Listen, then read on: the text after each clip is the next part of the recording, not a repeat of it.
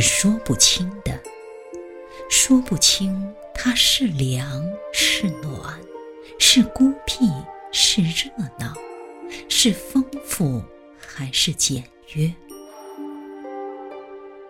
人要懂得茶，不知道要经历多少千回百转的修行，才能像茶人千里修那般说出：除此之外，茶一无所有。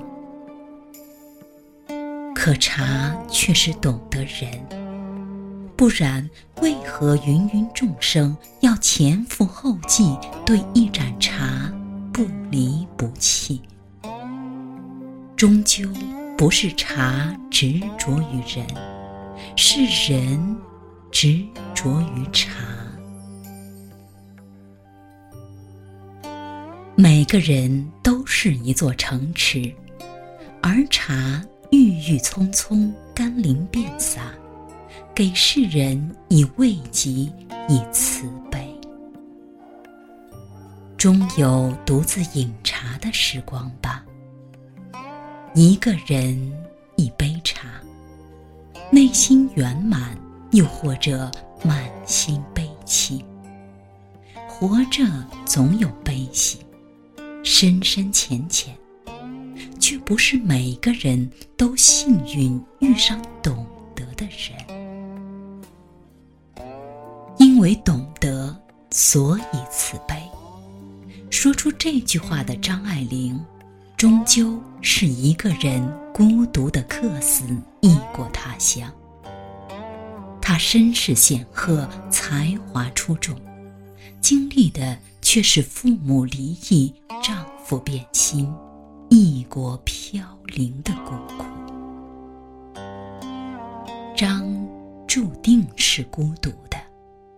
他是这繁华人世的观察者，即便是他的爱人，他也不过在他离开时追上去看了一眼，然后任由他回到他的尘世。可他对茶的钟爱却从未舍弃。茉莉香片，那是从开始就有茶香的。桂花蒸里的阿晓用一杯茶，完成了自己的悲剧。院女里的银帝上吊前，不忘喝一口泡了一夜的冷张爱玲在用她的懂得书写她的慈悲，而懂得她的慈悲的，当属她桌案上。她笔尖下的茶，这个貌似孤傲的女人，有着看似凉薄的深情。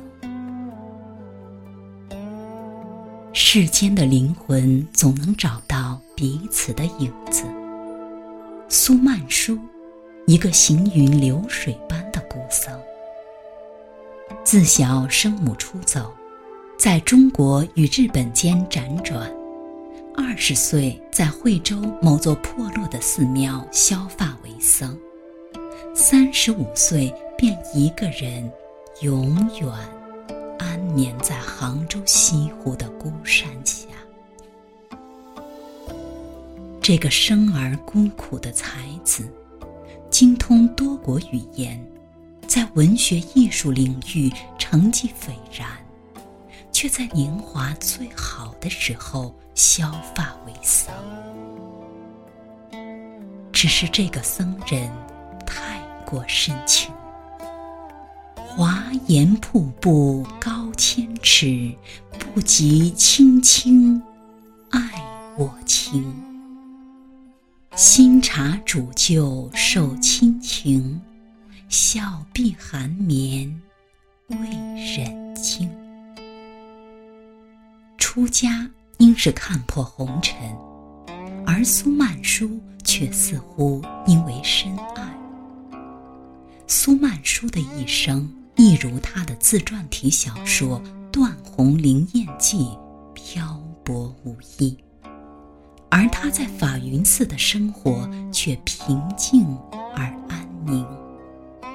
居山饮茶，有泉有茶点。对于这个飘荡的游魂而言，真实的生活反而显得虚无缥缈。而苏曼殊在回忆那段山居茶饮的岁月时，潸然泪下。